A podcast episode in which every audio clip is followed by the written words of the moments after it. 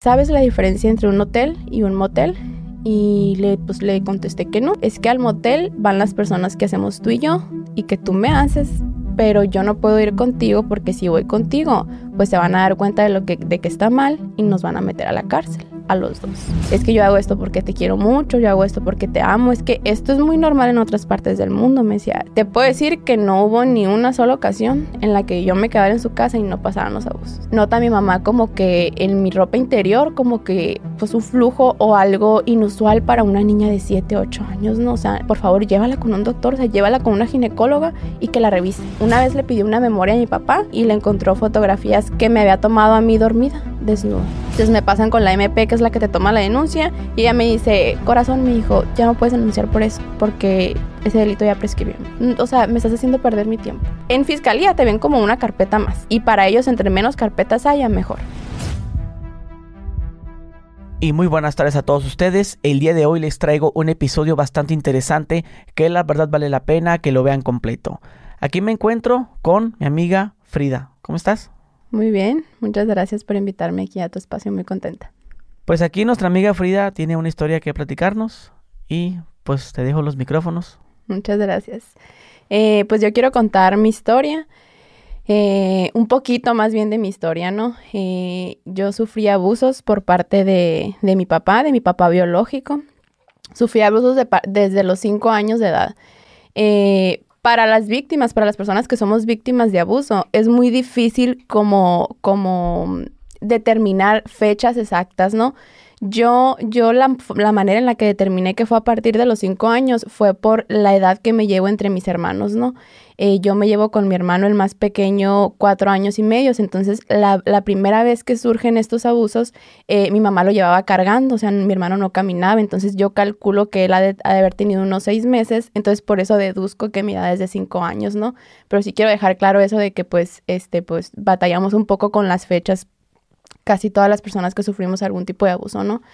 La primera vez que pasa esto es porque nosotros viajábamos con él, eh, pues por el trabajo que él tenía, nosotros de repente viajábamos a algunas ciudades y en Sonora, yo soy de Hermosillo.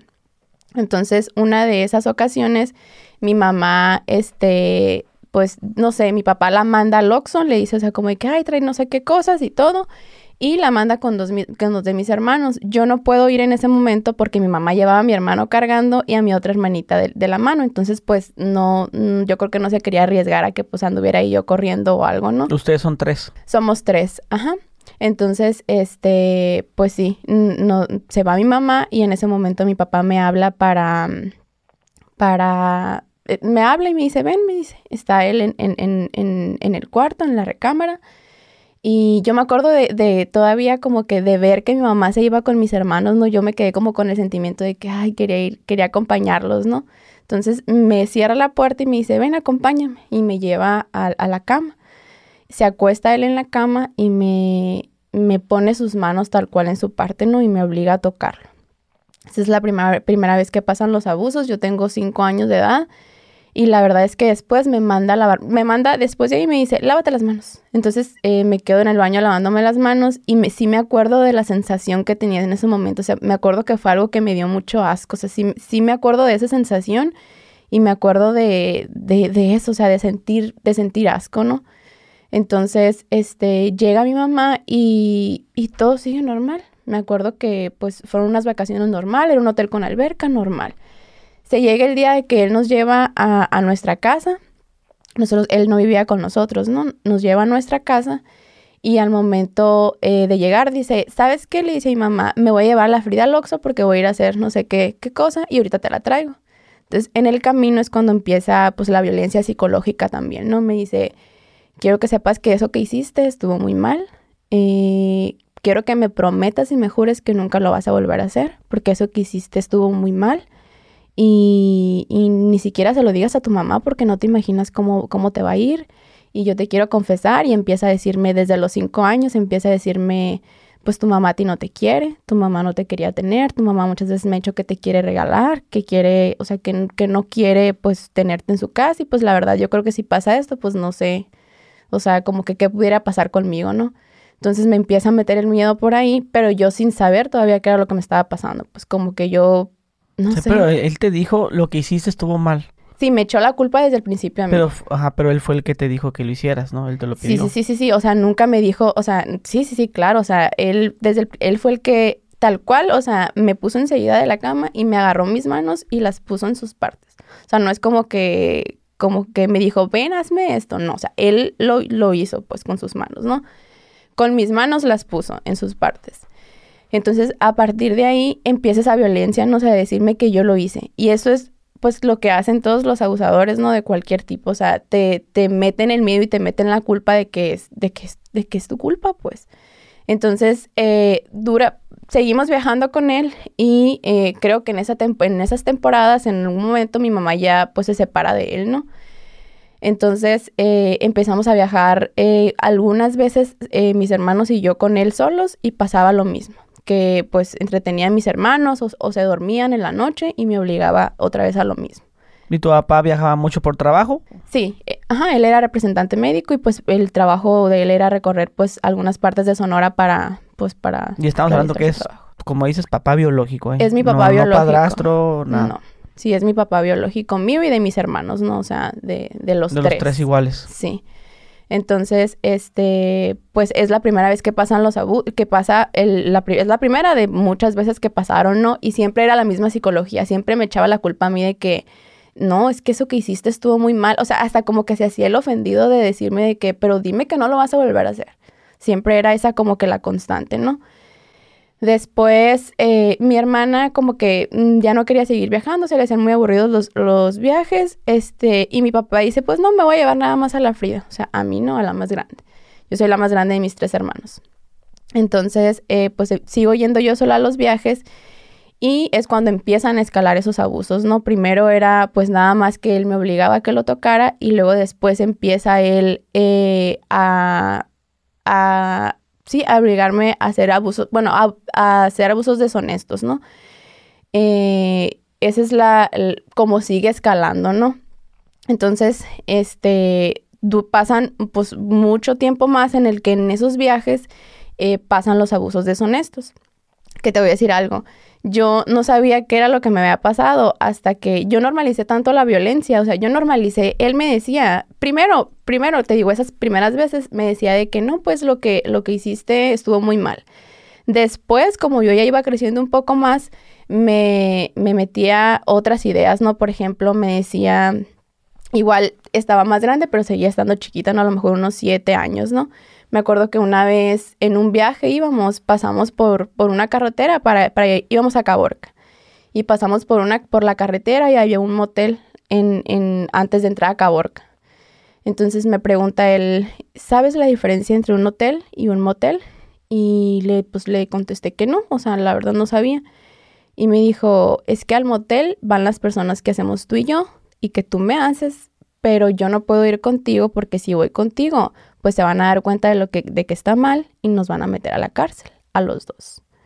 Entonces, eh, yo mucho tiempo, pues yo tenía siete años, pues así te- a ti siete años y te dicen cárcel, pues te la crees. Ahorita que te referías a abusos deshonestos, ¿qué, qué vendría siendo eso? Abusos deshonestos es cuando la persona tal cual te obliga a que le realices sexo oral.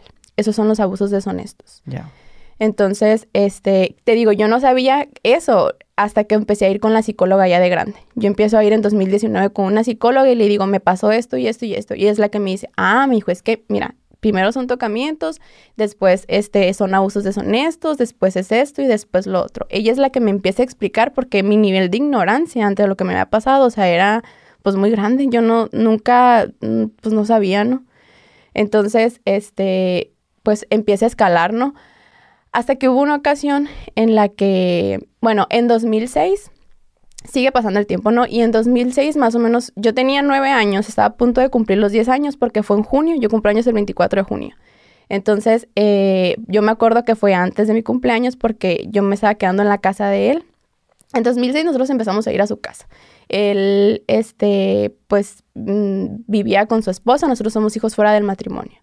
Entonces, él vivía en su esposa con su casa y cuando mi mamá un día ya lo deja, eh, porque él siempre tenía a mi mamá con esta idea de que, es que primero le decía que no, que no estaba con, con la esposa, que estaban divorciados. Después mi mamá se da cuenta que no es verdad y después... eh, O sea que tu, tu papá ya tenía esposa cuando andaba con tu mamá. ¿o? Ajá. Mi papá vivía en Guadalajara y él se, se va a Hermosillo por trabajo y llega pues sin la esposa y sin sus dos, dos hijas porque tiene dos hijas con su esposa. Más grandes. Más grandes que mucho más grandes que yo. Ok, o sea, son, como dices tú, fuera del matrimonio. Ajá. Puede decir que tu mamá era como que el amante.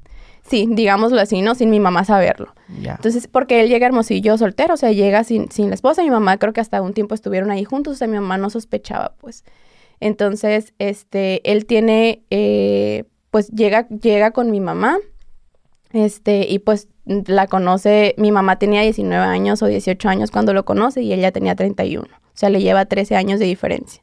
Entonces, pues también era mucha la violencia con mi mamá de, de psicológica, ¿no? En la que pues eh, se prestaba mucho para que mi mamá cuando notaba estos foquitos rojos conmigo le decía, no, es que es normal, o sea, yo ya pasé por eso porque mira, tengo hijas más grandes.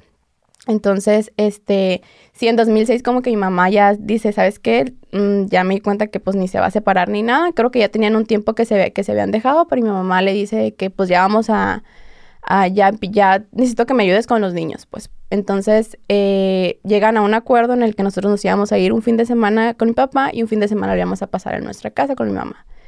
Entonces, eh, pues fueron varios años en los que nos estuvimos yendo a su casa. Eh, y ahí dormíamos. Una de, sus hijas pues nos prestaba eh, el cuarto y eh, dormíamos tal cual pues en una cama individual. Mi papá se acostaba conmigo y mis, mis dos hermanos menores se acostaban en la parte de abajo en unas colchonetas. Era la forma en la que dormíamos cada fin de semana que nos quedábamos en su casa. Entonces, seguían pasando ahí los abusos, ¿no? Pues eran constantemente. Eh, te puedo decir que no hubo ni una sola ocasión en la que yo me quedara en su casa y no pasaran los abusos. O sea, no hubo ni una vez en la que en la que él dijera no, en la que, o sea, era era su nivel de pues sí, estaba enfermo y era su nivel de que yo creo que pues nadie hacía nada y, y, y que él sabía que pues que estaba controlada la situación por él, que, que pues sí, o sea, siempre pasaba. Entonces yo normalizo esto y aparte él, yo empiezo a crecer y ya la historia ya era otra, ya me decía, es que yo hago esto porque te quiero mucho, yo hago esto porque te amo, es que esto es muy normal en otras partes del mundo, me decía, siempre me acuerdo que me decía de que siempre él jugaba ante los demás el papel de que él era, de que yo era la hija favorita, de que él era el mejor papá, de que él me compraba teléfonos, de que él me compraba eh, pues ropa, que digo, cualquier papá hace eso, ¿no? Pero pues él jugaba mucho con ese, con ese papel de el buen papá, ¿no? Ante todos. Entonces, este, pues sí empieza a... um, empieza a ver que estoy creciendo y empieza a cambiar la, la, psicología que utiliza conmigo, ¿no? Y empieza a decirme que eso lo hace porque me ama, que todos los papás lo hacen. Y me empieza a decir, de hecho, que, que hay unas partes del mundo en el que es muy normal. Y me, me, hablaba mucho de que es que aquí en México no tanto, pero pues otras partes del mundo eso pasa y no sé qué. De hecho, mira, luego cuando entres tú a la prepa, yo te voy a mandar de intercambio para que tú veas que allá también pasa. O sea, me hablaba mucho de Brasil, me hablaba como de otros países, ¿no? Y me hablaba como de que yo te voy a mandar de intercambio y vas a ver y, y no sé qué y todo esto, ¿no? Entonces yo ya traía muy normalizada la violencia porque me pasó desde muy chiquita, pues. Entonces... Cuando te decía eso, ¿ya qué edad tenías? ¿Nueve? Yo creo que ya tenía, ajá, como entre nueve y diez años. Eh, de hecho, justo como a, lo, a, los nueve años exactamente, antes de cumplir los diez, te contaba pues que ya íbamos a su casa, ¿no? Eh, hubo unas vacaciones en las que yo andaba muy rebelde porque él siempre me decía que mi mamá no me quería. Siempre él trataba de alejarme de, de, mi mamá y de toda la familia de mi mamá. Yo a la familia de él no la conozco porque pues son de Guadalajara y pues somos hijos fuera del matrimonio. Y pues una vez que se enteraron de nosotros, pues nunca hubo un contacto, la verdad. Entonces, este, trataba de alejarme mucho de la familia de mi mamá, me acuerdo, o sea, por ejemplo, tengo primas que son de mi edad y a veces me invitaban así y yo batallaba mucho, mucho para que, para que me dejara, para, que me dejara ir o me metía muchas ideas en la cabeza, pues y mucho tiempo, pues yo me sentía realmente sola y de verdad sentía que él era lo único que tenía porque me decía, sí, es que no, nadie te quiere, es que, sabes, jugaba con eso de que él era lo único que yo tenía. Entonces, eh, hubo esas vacaciones en las que yo andaba muy rebelde con mi mamá porque, pues por todo lo que él me decía, ¿no? De que yo de verdad sentía que mi mamá pues no, no me quería, que, no sé, y cuando te dicen esas cosas, tú como que te las crees, pues. Entonces, eh, mi mamá le dice que anda muy rebelde a la fría conmigo, o sea, no, no quiere ni, no se deja ni siquiera, porque yo lo, lo que tenía era que yo lloraba mucho. A pesar de que yo normalicé esta violencia, eh, yo sabía, yo sentía en el cuerpo mal, ¿sabes? O sea, no creas que en algún momento eh, se dejó de sentir algo, no, siempre se siente mal y siempre sientes asco y nunca dejas de sentir eh, que está mal, pues tu cuerpo habla, pues. Entonces, eh, esas vacaciones mi papá le dice, dame a la Frida, le dice, yo me la voy a llevar a mi casa para que esté ahí, que se distraiga y que, y pues sí, que, que se le quite lo rebelde y yo ya te la traigo, va a estar más tranquila. Entonces tenía nueve años, yo apenas iba a cumplir los diez y este pasa, eh, pasan tres violaciones en esa ocasión, ¿no? Eh, que yo no sabía que habían sido violaciones. Eh, él, yo me quedaba todo el día en su casa, o sea, obviamente no, y dormía con, en esas ocasiones yo ya dormía con una de sus hijas, la que nos prestaba el cuarto. Entonces, él seguía durmiendo con su esposa, pero en, en pero yo dormía con su, con su hija, ¿no? Ella dormía en, la cama y yo dormía en, la, en, en una colchoneta en el piso contrario a las, a las veces que íbamos en los fines de semana que él dormía con nosotros, no, en esas vacaciones sí me dejaba dormir con ella. Entonces, un día él llega, él, él, fuma marihuana, siempre ha fumado marihuana. De hecho, hay unos expedientes en la Procuraduría donde, donde mi mamá, por ejemplo, una vez lo demandó porque me sacaba de la escuela para llevarme a los viajes sin el permiso de mi mamá. Entonces, eh, donde mi mamá denuncia y dice pues que él fuma marihuana y que le preocupa y esto y lo otro, y, él lo acepta, dice que sí. Entonces, esa vez eh, digo, la marihuana pues es, una droga pues que según yo no te pone violento o no sé. Pero esa vez eh, yo estaba en su casa sola, sus hijas estaban trabajando y su esposa también y él llega pues no sé a, a una hora de comida, no sé, si no sé qué hora sería, pero pues era hora de comida. Y llega y yo no lo escucho llegar. Es en una casa de dos pisos. Sube al cuarto y yo de repente veo que abren la puerta del cuarto así como muy violentamente, ¿no? te digo, todos los abusos él los hacía, este, tratando de, o sea, de, de ser gentil, digamos, ¿no? O sea, nunca había sido con violencia. Y esas tres ocasiones que fueron las violaciones, sí fue con violencia, o sea, él llega desencajado, o sea, yo, yo, hoy que estoy grande, a lo mejor puedo pensar que, que hasta iba drogado con alguna otra sustancia, porque era algo que nunca pasaba, pues.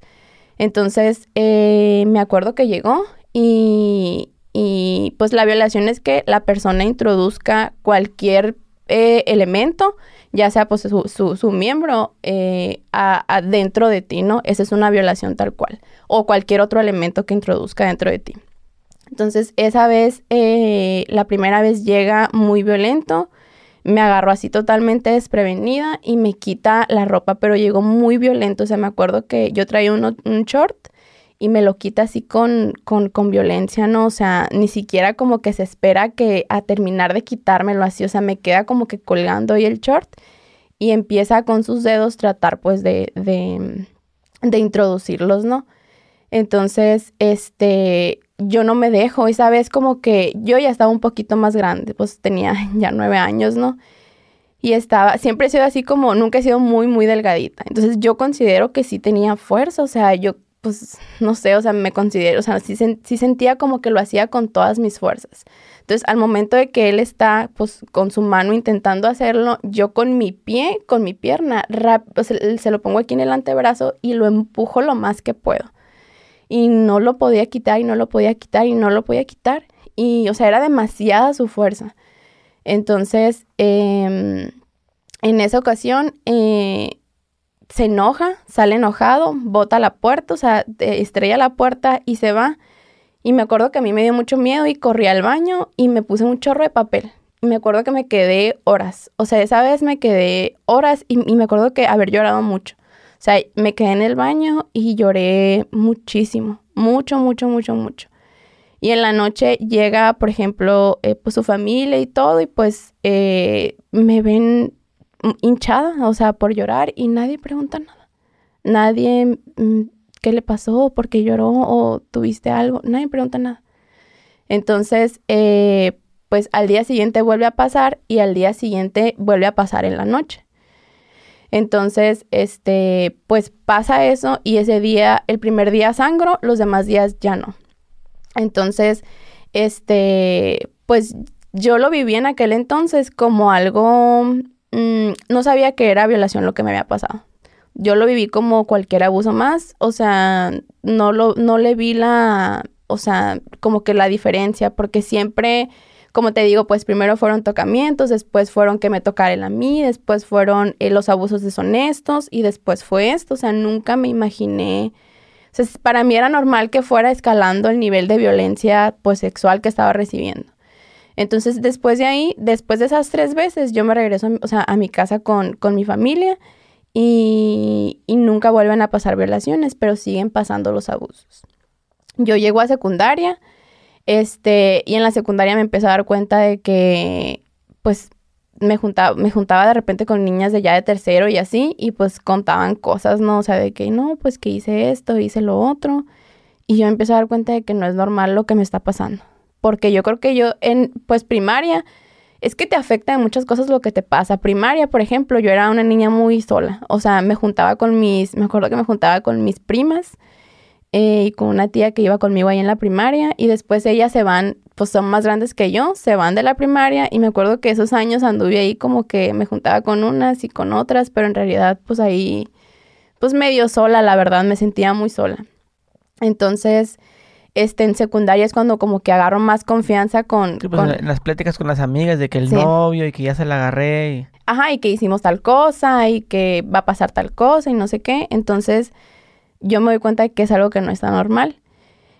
Y ahí todavía no tenía fuerzas para hablarlo, porque es algo que nos pasa mucho a las víctimas, que, que no lo hablamos. Pues como este es un tema muy tabú, que, que la gente piensa que no pasa, eh, no sé, como que nos da mucho miedo hablarlo, porque, por ejemplo, en mi caso, a mí nunca me había tocado escuchar que a alguien ah, le había pasado eso. Pues yo no, yo no conocía a nadie que dijera, no, pues a mí me abusó mi papá o a mí me abusó un tío. Yo, yo a esa edad me acuerdo que yo no conocía a nadie. De hecho, yo en algún momento llegué a pensar que yo era la única que le, que le había pasado, pues. O sea, yo, yo no creía que existieran más personas que les pasó. No, y lo menos del papá. Exacto, lo que menos te esperas, ¿no? Entonces, en secundaria me doy cuenta de eso y, y decido, me agarro del valor y, digo, pues ya no va a volver a pasar. Entonces, este, un día él intenta, eh, Tal cual pasó así que ese día en la noche intentó... Él se esperaba que mis hermanos se durmieran, o sea, la dinámica era que nosotros nos dormíamos arriba y él se quedaba abajo, eh, pues en la parte de enfrente del porche con su esposa platicando, a veces tomaba, él nunca ha tomado, pero su esposa sí de repente tomaba y subían. Eh, subía él, su esposa se dormía abajo y él subía con nosotros. Entonces ya estaban para ese entonces mis hermanos dormidos, ¿no? Entonces era cuando pasaban los abusos. Y ese fin de semana me acuerdo que, que no, que ya dije, no me voy a dejar. Iba muy convencida. Me acuerdo que a la muchacha a la que le conté, eh, no le, a la, la, que me contó más bien, lo que ella hacía con, con su novio y eso, con la por la que me di cuenta, yo medio le dije de que, oye, ¿y si te gusta? Y es, yo como, ¿sabes? Como para saber de que, a ver, o sea, ¿qué está pasando aquí? ¿No? Hacía como que preguntas y ella, no sé si sospechó que a lo mejor me había pasado algo o no sé, pero ella me acuerdo que tenía un carácter muy fuerte y me dijo que si alguien, o sea, que, que nadie te podía obligar a ti a hacer eso. Entonces me acuerdo que, y no, y, me acuerdo que ella me lo decía con un carácter y yo dije, es que con ese carácter yo le debo decir a él que no. Entonces me acuerdo que esa noche él, él quiso... ¿Pero tú ahí le confesaste? No, nunca le dije ella. O sea, trataba de... No, es que una amiga, o sea, tú tratabas de disfrazar, pues ella como que te quiso descubrir en el momento. No, como que fue muy inteligente, fíjate, o sea, era, era pues alguien pues que estaba muy adelantada, yo creo que tenía la mentalidad más de, de más de secundaria, pero sí me acuerdo que, que yo le decía, oye, pero te gusta, pero, pero no te da asco, pero no sientes esto, y como que ella nunca me preguntó, pero yo creo que se dio cuenta. Ya. Entonces, sin preguntarme y sin nada, eh, me da ese consejo, ¿no? Entonces yo dije, con ese carácter, dije yo, voy a, voy a dejar que, yo creo que hasta la fecha ya no sabe que por ella terminé, terminaron los abusos, ¿no? Porque esa noche él llega y me quiere obligar y le digo que no. Y al momento de decírselo, se lo digo fuerte. Eh, se lo digo así con una voz un poquito, pues como que alce un poquito más la voz y como que a él le da miedo y se quita y se duerme. Entonces, eh, al día siguiente nos estábamos peinando para que ya nos, nos, bañamos y nos estábamos peinando para que nos regresara a nuestra casa, ¿no? Entonces, eh, me acuerdo que llega, se me acerca y me jala así contra él. Te voy a decir otra cosa que pasaba. mi papá nos acostumbró a, a saludarnos de beso en la boca. Nos saludaba de beso en la boca, que a lo mejor para muchas personas es normal, ¿no? Yo llegué a tener amigas que también con sus papás, beso en la boca, no se saludaban. Eh, pero pues nos tenía también acostumbrados de esa manera. Entonces yo me acuerdo que él llega y yo en cuanto lo veo llegar me muevo para que no me vaya a dar pues beso. Entonces, este, cuando hago eso, eh, él pues me agarra por atrás y me empuja hacia él y pues, o sea, se, siento yo que está excitado. Entonces eh, me quito así, o sea, trato de quitarme y me dice algo así como de que no importa, o sea, como que no importaba que me quitara, me dijo, porque te voy a violar. Esas fueron las últimas palabras. Entonces, de ahí me dio miedo porque yo no sabía que ya habían ocurrido violaciones, porque yo no, o sea, no tenía como que ese, pues no, te digo, no sabía, ¿no? Entonces, eh, esa vez pasa eso y yo me asusto. Entonces, hablo con mis hermanos y, y, les digo, oigan, le tenemos que decir a mi mamá que ya no queremos ir a esa casa porque era una cosa muy rara porque nosotros llegábamos a esa casa y un sábado, ¿no? Y el sábado pues siempre, siempre pedían pizza y pues estábamos ahí jugando, ¿no? Este, y a las 7 de la noche súbanse al cuarto y ya no salgan hasta las 12 del mediodía que se vaya la esposa de él, porque pues obviamente pues somos hijos fuera del matrimonio, la esposa no nos quería ahí. Entonces era para unos niños pues de 9 años, mi hermano bien chiquito y todo, pues claro que nos aburríamos pues. Entonces, este, pues sí, pasa eso de que, de que me hice eso, me asustó y yo le digo a mis hermanos, oigan, pues ya, ya ven que pues nos aburrimos mucho. Nunca les digo en ese momento, ¿no? Pero les digo, pues ya ven que nos aburrimos mucho y pasa esto y pasa lo otro. Aparte de que nos daban de cenar, ¿no? O sea, nos daban de que galletas con leche nos subían eh, para que cenáramos y pues no podíamos comer nada hasta las 12 del otro día que se iba su esposa, ¿no? Entonces, pues mm, no la pasábamos bien, pues. Y platicamos con mi mamá y le decimos, ma, pues no queremos ir ya a esa casa porque pasa esto y esto y no nos dan comida y así. Y mi mamá nos dice que bueno, que, que está bien que nos quedemos todos los fines ahí en la casa. Mi mamá nunca pone un pero, nos, nos dice que sí. Entonces, este, a partir de ahí terminan los abusos. Eh, y yo nunca hablo, nunca, nunca hablo siempre supe que lo que me pasó me pasó porque sufrí de depresión mucho tiempo, ¿no? O sea, yo lloraba todas las noches. Yo me acuerdo que mi mamá se me acercaba en la noche y me preguntaba, a ver, pero dime qué pasa, porque, por ejemplo, hubo una temporada en la que falleció la abuela de mi mamá. Y yo lloré mucho en esas temporadas y mi mamá como que a lo mejor y lo podía pensar de que no, pues le puede mucho porque pues sí me pudo, ¿no? Que, que falleciera, pero pues no, no era por eso por lo que lloraba, pues. Entonces yo sigo creciendo, sigo estando en secundaria y mi mamá sigue viendo de que tengo, me da depresión, ¿no? Y cuando te da depresión, pues no tienes ganas de hacer nada. En mi caso, pues eh, yo sufro de depresión, yo, yo soy diagnosticada tal cual con trastorno de estrés postraumático, que es algo que pues nunca se te quita, no vives toda la vida, la vida con eso.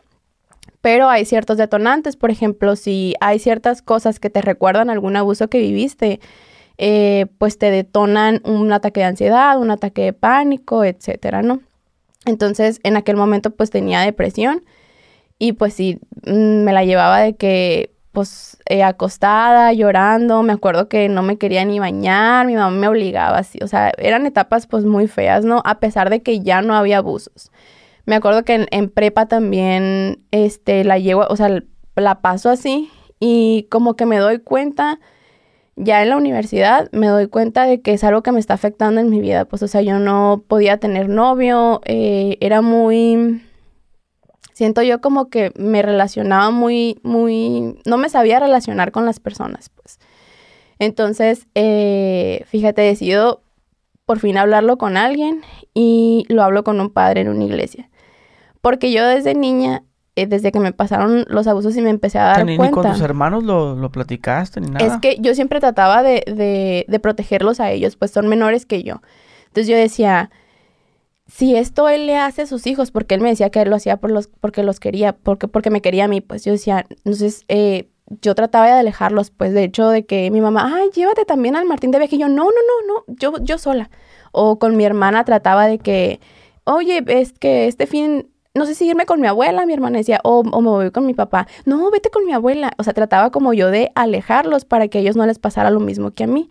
Y al final de cuentas, pues los abusos ocurrían estando ellos, pues. Entonces yo trataba de eso, de que ellos no estuvieran para que no les pasara lo mismo que a mí. Y pues no los quería dañar tampoco, no diciéndoles. Aparte yo creo que te voy a decir algo, no tenía la fuerza necesaria para hablar. O sea, yo creo que se batalla mucho, pues. Y yo mucho tiempo dejé de creer en Dios. O sea, yo desde que me di cuenta en secundaria, yo dije, Dios no existe. O sea, dije, Dios está viendo todo lo que me hicieron y no hizo nada. Dije, yo, Dios no existe. Entonces yo desde secundaria dejo de creer en Dios. Entonces, y era algo que yo decía, ¿no? Y con mucho coraje. Y me acuerdo que llegué a platicar con tías y tenía una tía que, que, que falleció de cáncer y que ella era muy devota de Dios y de la Virgen y así. Y yo me acuerdo que yo la cuidaba y en las noches a veces platicábamos así de que ella me decía, es que Dios me va a curar. Y yo le decía, es que Dios no existe, es la fe, es la fe la que le va a ayudar, pero Dios no existe, no hay un Dios.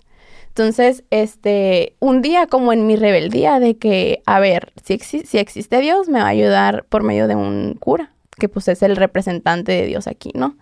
Entonces voy con un padre a una iglesia ahí cerca de mi casa un día que me da un ataque de, de pánico porque pues recordé de, de, ansiedad y porque recordé cosas y voy con un padre a una iglesia. Entonces me siento, le platico lo que en llanto así, pues horrible y le cuento todo lo que me pasó y me dice que si quién fue y le digo que fue mi papá y me dice mira vas a orar tantos padres nuestros, eh, tantas aves María, no sé y este, y vas a pedir por él, me dijo, él es una persona que ya está arrepentida. Eso me dijo tal cual.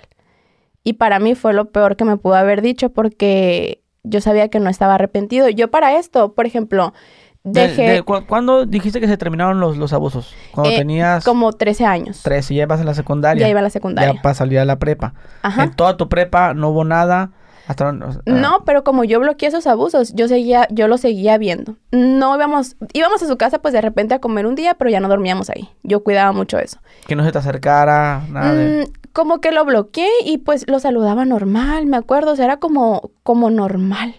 Mm, y él iba a nuestra casa. pero tú sabías lo que había pasado, pero bueno, como ahorita no está pasando nada. Hola, ¿cómo estás, papá? Ajá, normal. Sonrisas, todo normal. Sí. ¿Y tú sentías algo por él? Mmm no me acuerdo. A lo mejor en algún momento sí. Eh, pero no, en, mira. En, ese tiempo, pues en el que ya, ya estabas en la prepa, ya... No, en ese momento no. En ese momento me acuerdo de haberle tenido mucho coraje.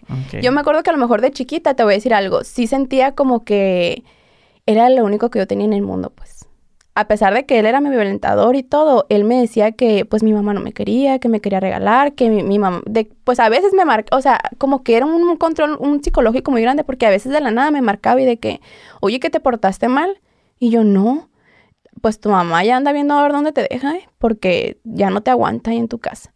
Entonces, de la nada, sí, o sea, era como que mucho ponerme muy en contra de ella, pues.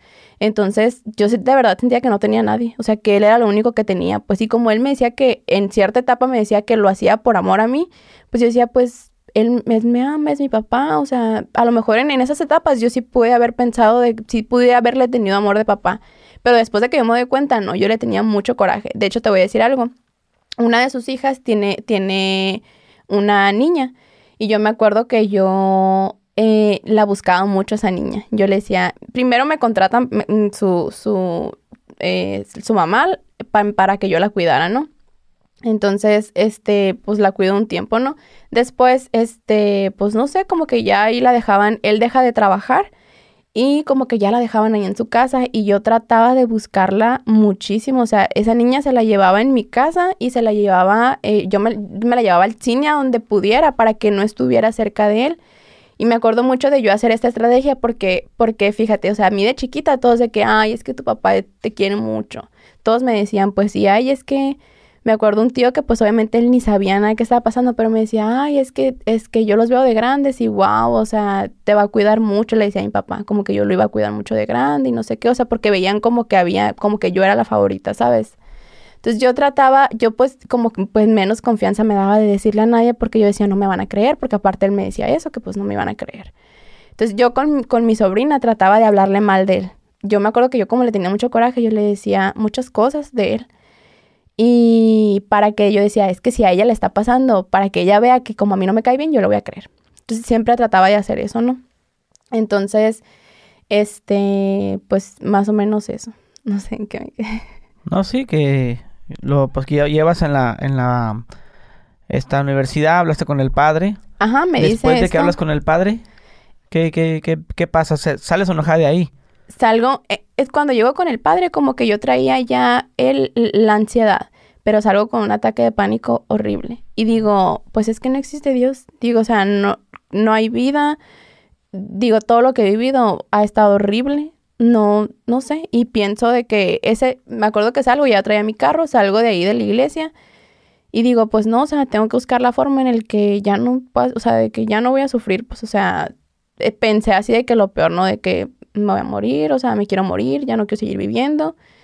Y me acuerdo que me estacionó en algún lugar ahí cerca como para yo pensar qué puedo hacer. Y empecé a buscar en internet y me sale de que marca la línea del suicidio. Y marco a una línea que sale ahí. Y la verdad es que me contienen muy bien, o sea, me, me ponen a hacer algo ahí como de que primero me ponen a, o sea, me escuchan, porque yo la verdad es que una persona que ha vivido abuso lo único que quiere es que le escuchen. Es lo único que quiere. Y que le crean, obviamente. Entonces me habla para, bueno, hablo más bien y, me, y duro ahí hablando como dos horas. Y me hacen una terapia de que quítate los zapatos, esos zapatos representan todo lo viejo, lo vas a dejar atrás y no sé qué. Pero me, me dan la recomendación al final de que yo tengo que seguir, que, que yo tengo que ir a terapia para poder hablar de todo esto. Entonces, este, pues tardo un poquito ahí yo en, en tener pues el dinero para, para ir a terapia y en junio de 2019 empiezo a ir a terapia. Y, y le digo a la, a la psicóloga, el primer día que llegué con la psicóloga le dije, así llegué en llanto, como que yo ya sabía que lo iba a hablar. Y llegué en llanto y le dije, a mí me pasó esto, esto y esto. Y es la psicóloga que te digo que ya me, me empieza a dar nombres, ¿no? De que, ah, pues te pasó esto y te pasó esto y esto y lo otro.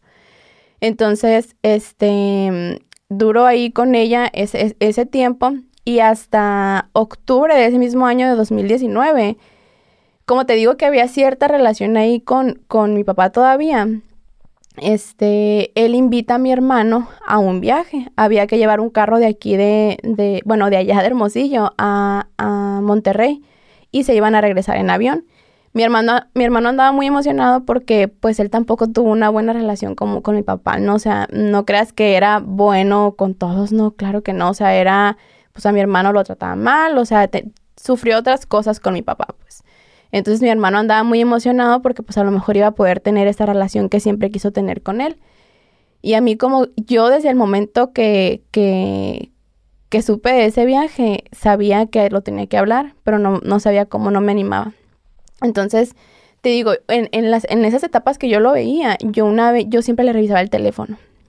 Siempre le revisaba el teléfono porque a mí él me llegaba a mandar mensajes, eh, pues a veces diciéndome que, ay, es que como te amo y es que no sé qué, este bombardeo de amor, ¿no? Y a veces me llegaba a mandar mensajes sexuales también. Entonces yo le revisaba su teléfono cuando él entraba al baño o cualquier cosa para yo ver que, que no se lo estuviera haciendo a otra niña, pues como era como que mi forma de haber, o sea, de cuidar. Y en una de esas ocasiones yo le encuentro un, un mensaje con un nombre. Eh, me acuerdo perfecto, decía Rodolfo y, y eran puros mensajes sexuales entre uno y otro, mensajes de texto. Ya existía pues WhatsApp y eso, pero eran mensajes de texto. Entonces eh, me doy cuenta de eso y como que desde ahí yo dije, es que entonces también lo hace con hombres, ¿no? Ahorita puedo pensar que a lo mejor pues, pues fue una mujer eh, y le cambié el nombre para que pues no se dieran cuenta o puede que sí haya sido con un hombre, no sé, es algo que no tengo claro. Pero me empezó a dar miedo que se lo hiciera mi hermano también, pues. Entonces ya traía eso yo y este, una noche antes, mi papá ya tenía las maletas de mi hermano y todo porque pues ya se iban a ir en el carro, ¿no? Entonces, eh, una noche antes yo eh, entro en crisis, le marco a mi psicóloga, eh, me paro ahí donde venía de regreso de la uni, me paro ahí donde puedo y este le marco y le digo que quiero hablar. Y me dice, ella ya tenía un contexto de que pues sabía que mi mamá y mis hermanos y todo esto y que me apoyaban y me decía, estoy segura que te van a creer, me dijo, habla con ellos. Y le mando mensaje, era un poquito tarde, le mando mensaje a mi hermana que se duerme muy temprano y le digo, oye, necesito que salgas. Estoy aquí, voy, ahorita voy a llegar, le dije, y necesito afuera en el carro hablar contigo y contarte algo. Y me dice que bueno, que me va a esperar. Llego por él, llego, llego, se sube al carro, nos adelantamos un poquito y le digo, ¿sabes qué? Es que a mí de chiquita me hacían cosas, esto, esto y esto, y me lo hacía mi papá. Le dije, quiero hablar para que no se vaya Martín. Le dije, es lo único que quiero, que no se vaya mi hermano. Entonces me dice que, que sí, pero para esto yo estaba hecha lágrimas. Entonces entró a mi casa y mi hermana empieza, mi hermana lloró junto conmigo y nos abrazamos y me dijo que me amaba, que ella me creía. O sea, mi hermana, y eso es un privilegio que yo tengo. A mí nunca nadie de mi familia dudó de mí. Nadie me dijo no te creo, nadie me dijo nada. Siempre lo que yo dije mm, se me creyó. Entonces yo creo que por todas esas señales que ya había, aparte pues te digo, no es, no es como que él ha sido la persona más correcta en cuanto a llevar su vida, ¿no? Entonces, este, entramos con mi mamá, le decimos a mi mamá, le, entre las dos, eh, como podemos, le decimos a mi mamá. Le, es que la fría te quiere decir algo y mi mamá como loca porque nos ve llorar como nunca, o sea, era, y a las dos juntas, pues mi hermana no es de llorar, yo pues sí lloro mucho, pero mi hermana no es así. Entonces mi mamá piensa, no sé, y ahí como que entre las dos le dijimos de que mamá es que la Frida le, te quiere decir algo y ya le digo es que mi papá me obligaba a hacer esto y llega un momento en el que mi mamá em, me dice ya no me digas nada, no me digas nada, o sea como que ya no quería tener más información porque pues obviamente le dolió. Yo después, ah, o sea mucho después platico con mi mamá y me dice que, o sea, para ella es el peor día de su vida. O sea, el haberse enterado de que mi propio papá me había abusado, pues, o sea, ella había hecho tantas cosas en mi contra, pues. Entonces, yo no tengo hijos, ¿no? Pero como papá, pues, no me imagino lo que debe de sentir un papá al saber que una mamá, al saber lo que le hicieron a su hija, ¿no? Entonces, eh, pues al día siguiente, mi mamá me acuerdo que le habla a, a mi niño, él es psicólogo, y, me, y dice mi mamá que no, es que necesito hablar con él porque es el único que me va a calmar. Entonces mi mamá habla con él, esa noche no dormimos, pero en la mañana siempre hemos sido, mi mamá nos ha inculcado mucho el ser fuertes y el, y el, si te duele mucho y todo, llórale hoy, pero órale, mañana se va a trabajar, porque la vida sigue. Entonces al día siguiente, eso quedamos, dijimos, eh, se van a ir a la escuela y yo tenía cita con la psicóloga porque yo iba a la escuela un poquito más tarde. Entonces ellos, mis, mis hermanos se fueron a la escuela a seguirle porque la vida seguía. Y vamos a llorar en la noche y todo, pero la vida sigue. Entonces ahí yo no tenía planeado denunciar ni nada, como que era nomás sacarlo y, que y proteger a mi hermano, pues. Entonces, este, llega mi papá a mi casa y no estaban mis hermanos y llega, pues le había hablado a todo el mundo y nadie le contestábamos, pues. Entonces él no sabía que yo ya había hablado. Entonces llega y pregunta por, por, por nosotros y que, que, llega así como muy alterado, ¿no? Llega de que, ¿qué es que no contestan y no sé qué? Entonces mi mamá sale y le dice, este, le empieza a decir de que ya es lo que hiciste y que no sé qué. En cuanto escucha eso, agacha la cabeza y se sube al carro. Nunca se lo negó ni le dio la cara. Entonces, eh, yo le mando un mensaje a él. Yo escucho todo, escuché todo eso, ¿no? Y le mando un mensaje a él y le dije, tienes, me parece que le dije un día o algo así. Le dije, ¿tienes un día para decirle a tu familia lo que me hiciste o se los voy a ir a decir yo? Entonces me contestó, ok.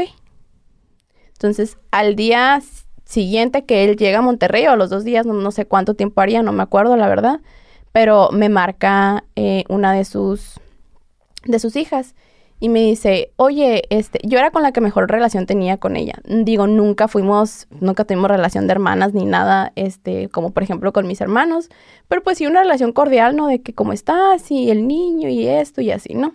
Entonces, este, me marca ella y me dice, eh, quiero que seas muy sincera conmigo y quiero que, me cuentes lo que hacías con mi papá. Quiero que me cuentes, eh, yo soy muy, yo soy de mente abierta. Este, y yo no te voy a juzgar. Yo quiero que me cuentes lo que hacías con él. O sea, dándome a entender lo que él me decía, de que era mi culpa, de que yo quería. Entonces, en algún momento después de ahí, en ese momento, yo le digo, ¿y tu hijo? Porque porque para mí el hablar fue el salvar a, cualquier persona que le pudiera pasar lo que a mí me pasó con él, pues. Y ella tenía un niño chiquito. Y yo le pregunto, ¿y tu hijo dónde está? Y me dice, anda con él, me dice, fue con él a, se lo llevó al parque para que no escuchara. Y le dije, no puedo creer que seas esta clase de madre. Le dije, que, que acaban de, o sea, que acabo de decir lo que me pasó con él y que dejes a tu hijo con un, con un abusador, con un violador, pues. Y le dije, cuélgame, le dije, y vete por tu hijo. Entonces cuelgo la llamada y en algún momento seguimos hablando por WhatsApp y me dice, este, pues me da a entender eso de que, que sigue teniendo mente abierta, que si yo quería que le dijera. Entonces yo me acuerdo de haberle, ya no le contesté a ella, me puse muy mal y me habla su otra hermana. Eh, y me dice que no quería que fuera a hacer un escándalo, que no quería que lo publicara en el Facebook, que a ella no le importaba y que no sé qué.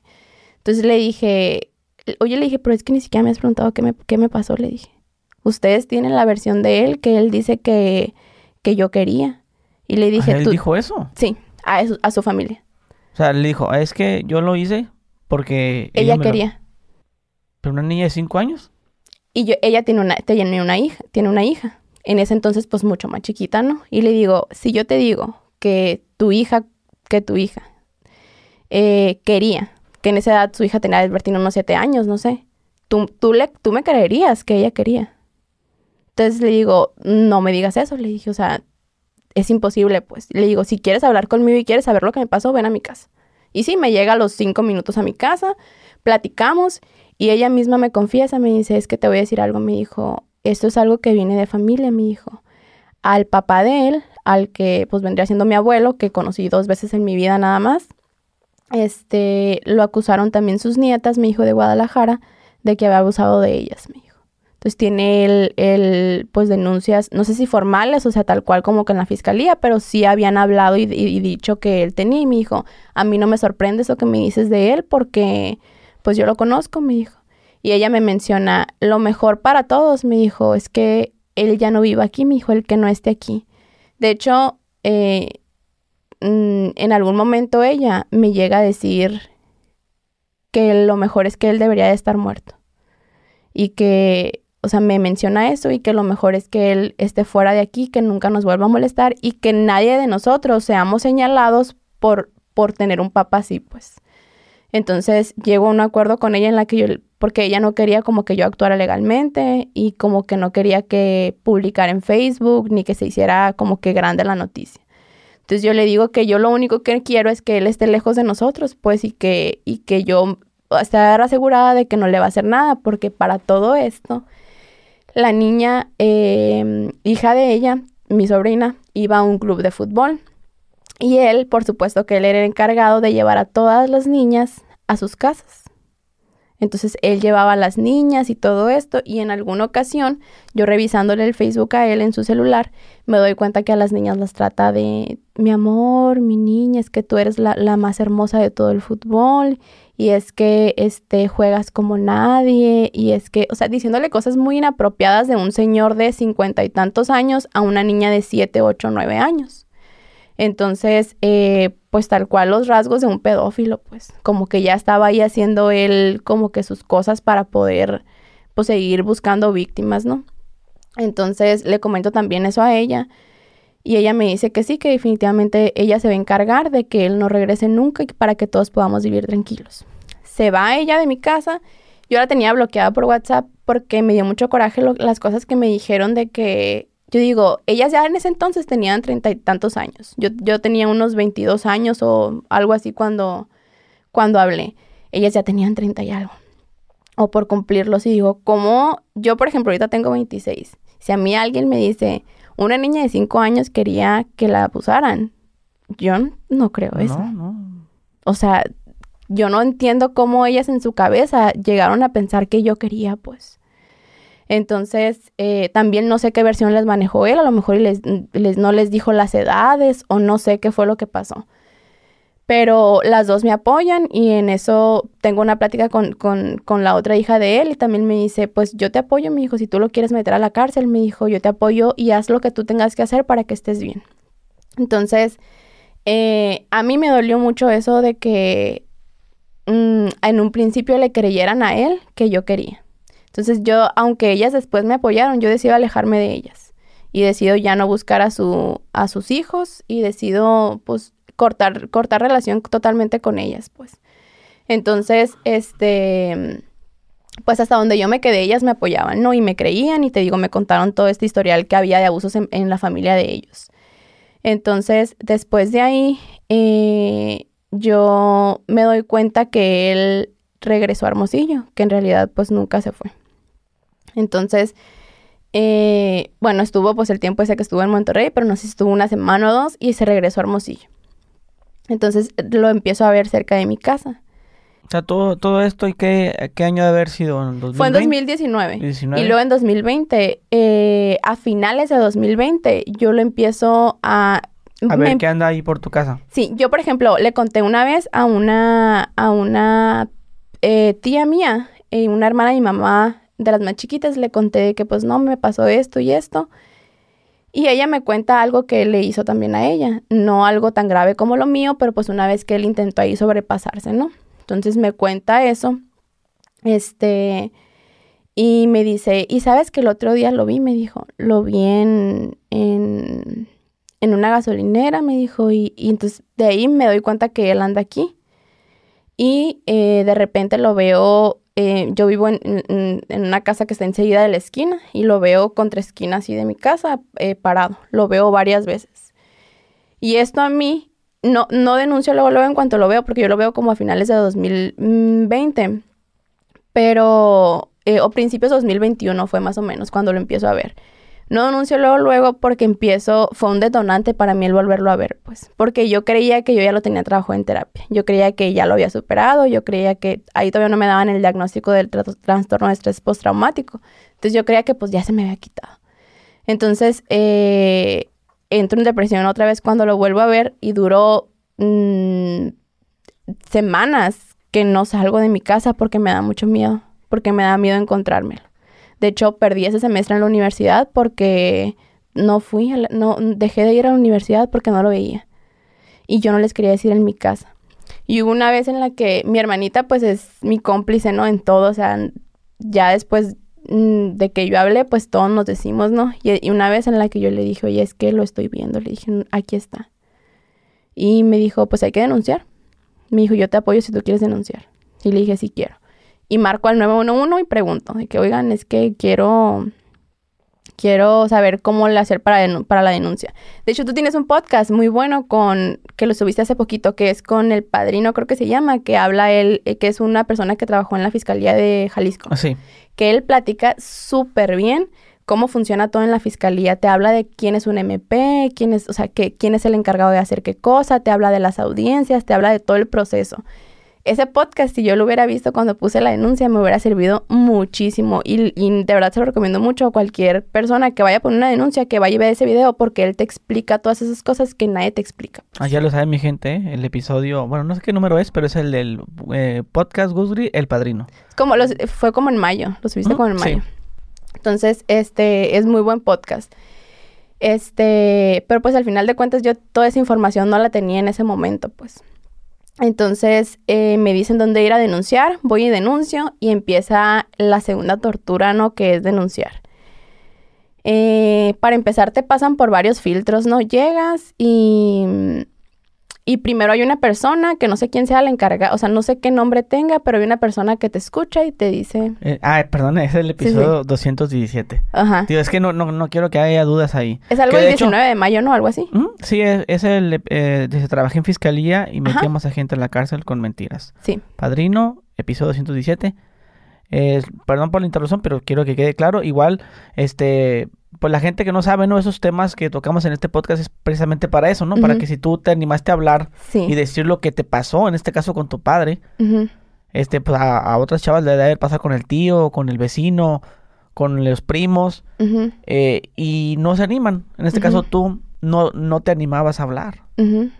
Pero me gustaría saber, este, ¿por qué no te animabas? ¿Sentías, sentías miedo? ¿Sentías la amenaza? Eh, pues sí. Yo no hablaba porque yo sentía que. Yo, ¿sabes? Que todas las víctimas de, de abuso, de cualquier tipo de abuso sexual, sentimos mucha culpa. Eh, por todas las cosas que se nos dicen. Entonces, mucha culpa y que se puede ver reflejada en de que es que porque no hablé y es todo lo que la gente te dice. Es que ¿por qué no hablaste antes? Porque vienes a denunciar ahorita que ya estás grande y, te pasó de chiquita. Y es que ¿por qué no gritaste? Y es que porque y yo venía, yo no grité, en, yo no gritaba porque yo venía en un contexto en el que poquito a poquito se me fue abusando y yo fui normalizando la violencia que me pasaba. Entonces, este, yo por eso no gritaba, porque a mí me acostumbró a que me pasara eso. Si a lo mejor un día llegaba y me hacía eso, pues a lo mejor sí gritaba. No puedo saber, pues. Entonces, eh, manejamos mucha culpa. O sea, de que porque no grité, te la crees, pues. O sea, dices, porque no grité? porque no hice no, y, eso? Y por eso te, pregunto eso, porque podemos chavas que, que eso les pasó de niñas. De los 10, pero dicen, bueno, ya estoy grande. ¿Ya para qué? O ya, eso ya pasó. Pero pues no. Exacto. una denuncia. De hecho, te voy a decir algo. Yo, yo llegué a la denuncia sin saber si mi delito, porque a mí me lo dijeron por el 911. Me dijeron de que es que a lo mejor el delito ya prescribió porque me preguntaron edades y todo. Me dijeron, a lo mejor el delito ya prescribió. Prescribir pues significa que pues tiene cierto año para denunciar. Me parece que, los años se calculan, eh, por ejemplo, si el delito es de 10 a 20 años.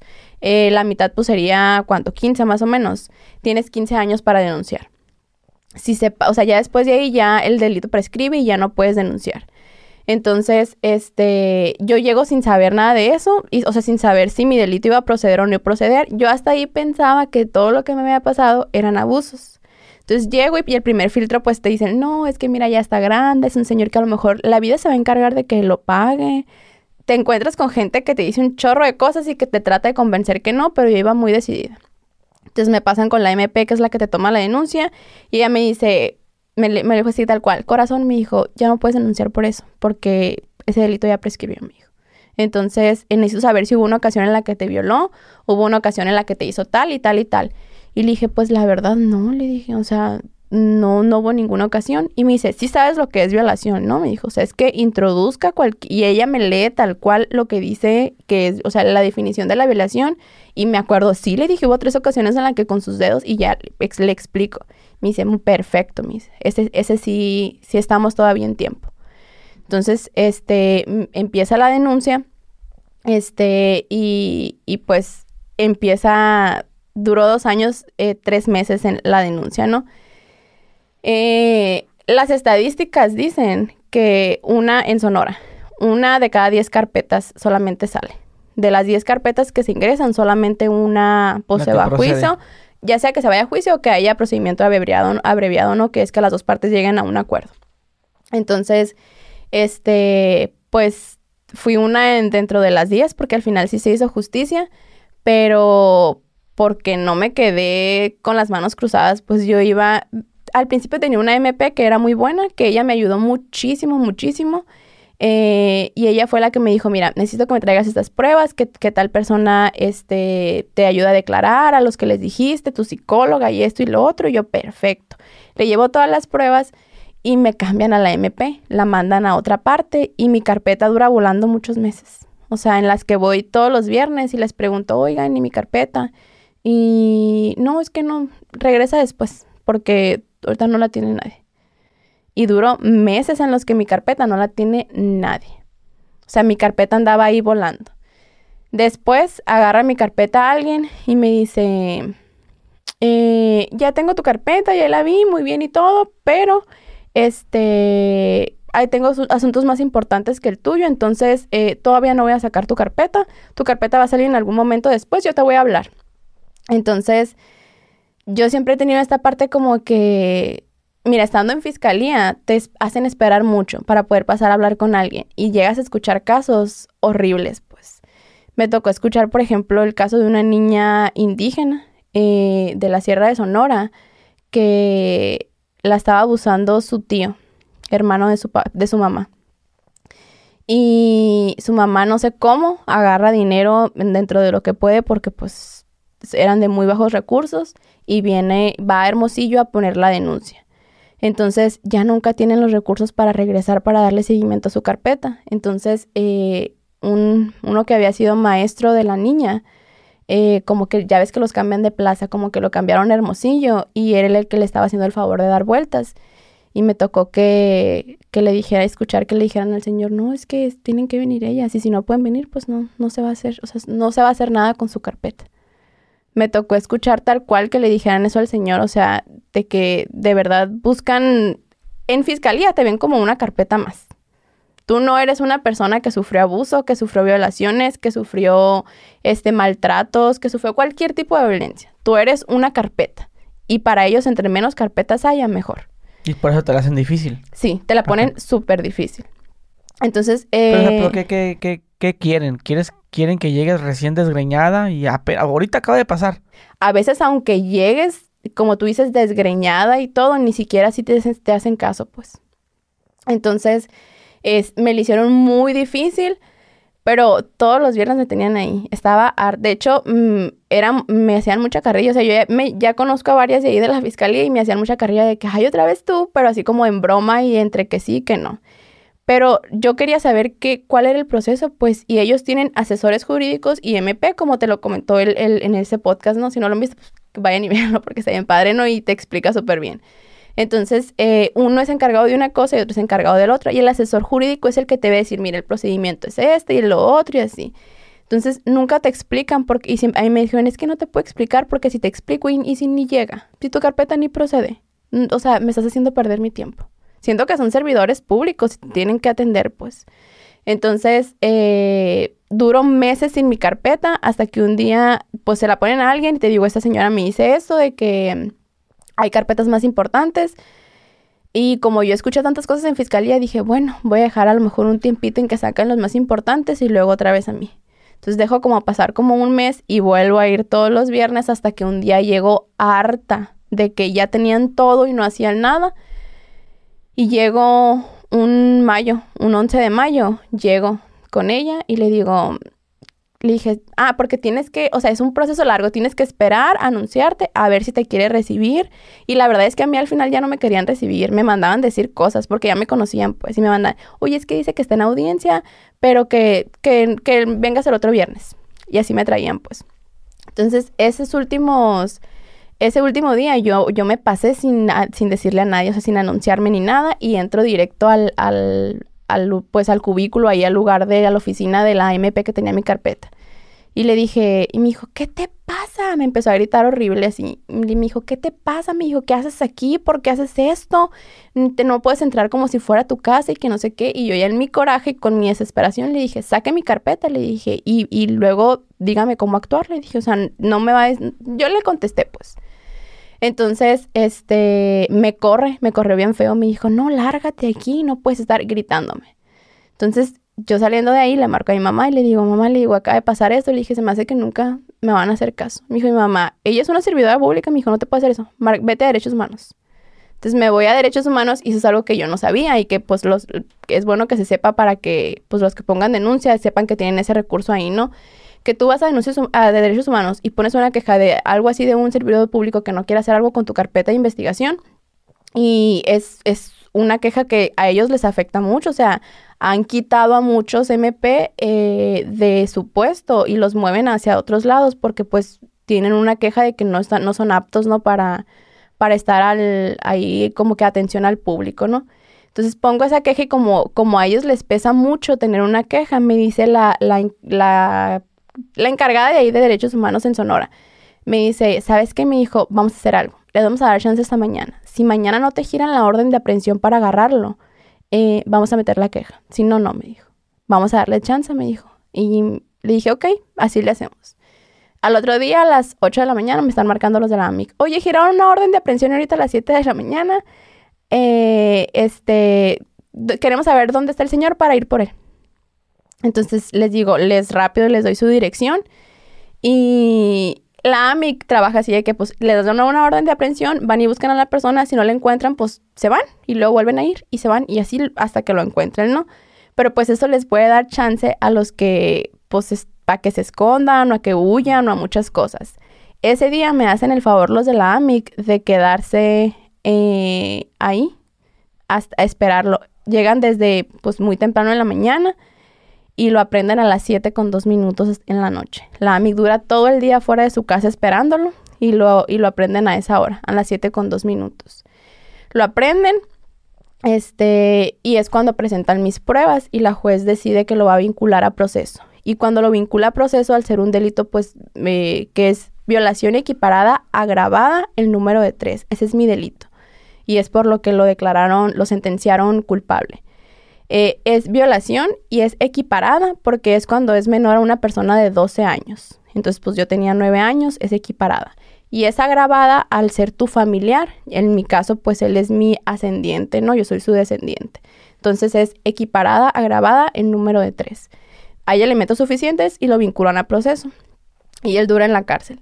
A partir de ahí yo me relajé un poquito más, pero yo tenía muchas pruebas, pues tenía, te, ah, porque de repente pues ya empieza él con su defensa, ¿no? Empieza de que empiezan a declarar sus hijas y ahí es cuando me doy cuenta de que... Pero pues, las hijas, ¿qué, qué, declararon? Declararon que... A favor de él. Sí.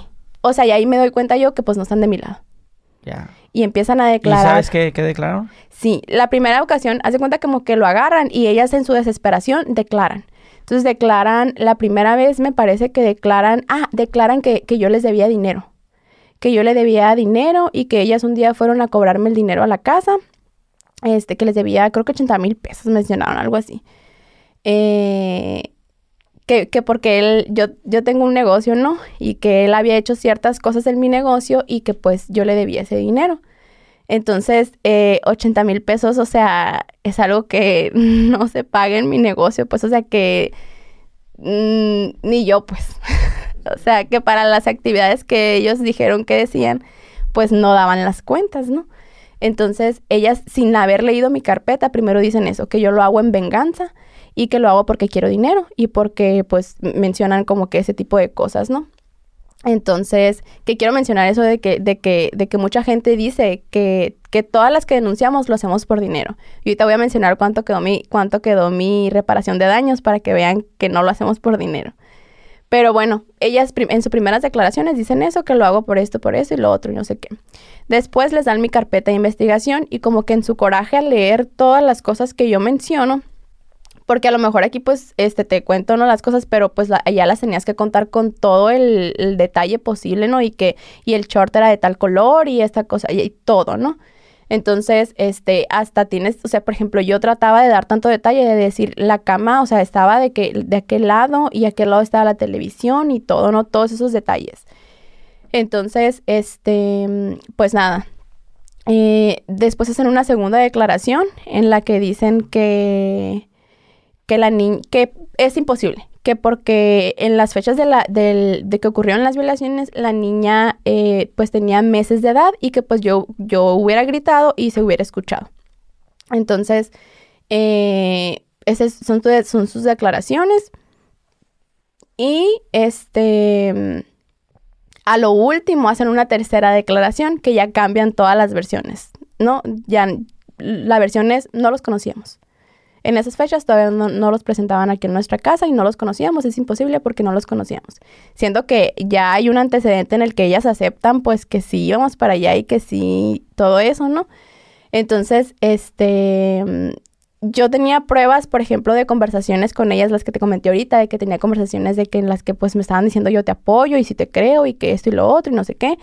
Y tenía audios y unas cositas ahí que, que pues que desmentían todo lo que ellas estaban diciendo, ¿no? Entonces las llevo con el MP que me lo cambian otra vez porque la mujer esta pues se enojó por lo de derechos humanos y como que le da mi carpeta a alguien más y le toca a un hombre.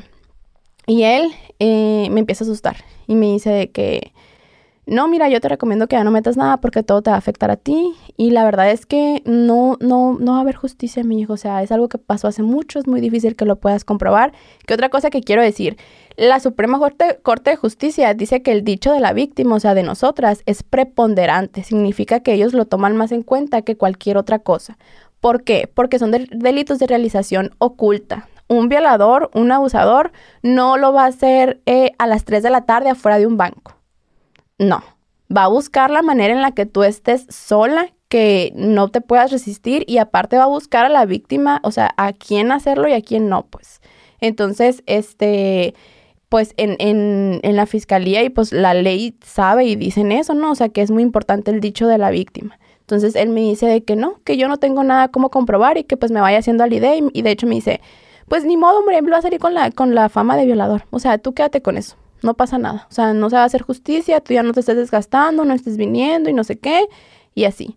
y nunca me recibe las pruebas.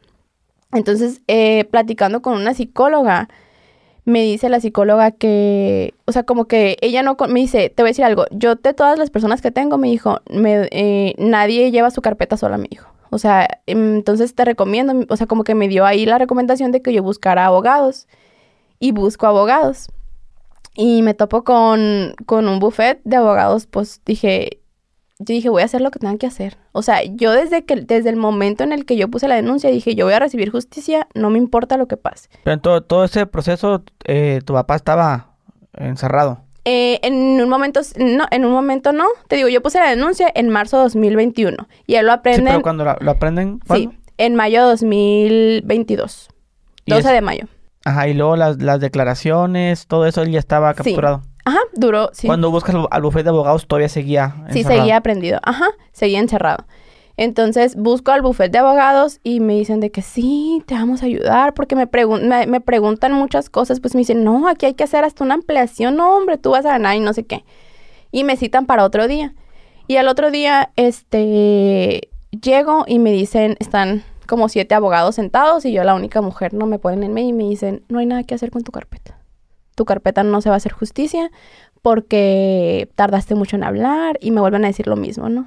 Entonces me de que, pues está muy raro, de hecho ellos me dijeron, está muy raro que tú seas la última, la única víctima, o sea, está muy raro y yo sé que no soy la única víctima, pero pues no todos quieren denunciar ni testificar, ¿no? Entonces, este, bueno, eh, llego con una asociación y esa asociación de mujeres, eh, pues me ayudan, son unas jurídicas y ellas me ayudan a, con mi carpeta, ¿no? Y es cuando empiezo a descansar un poco.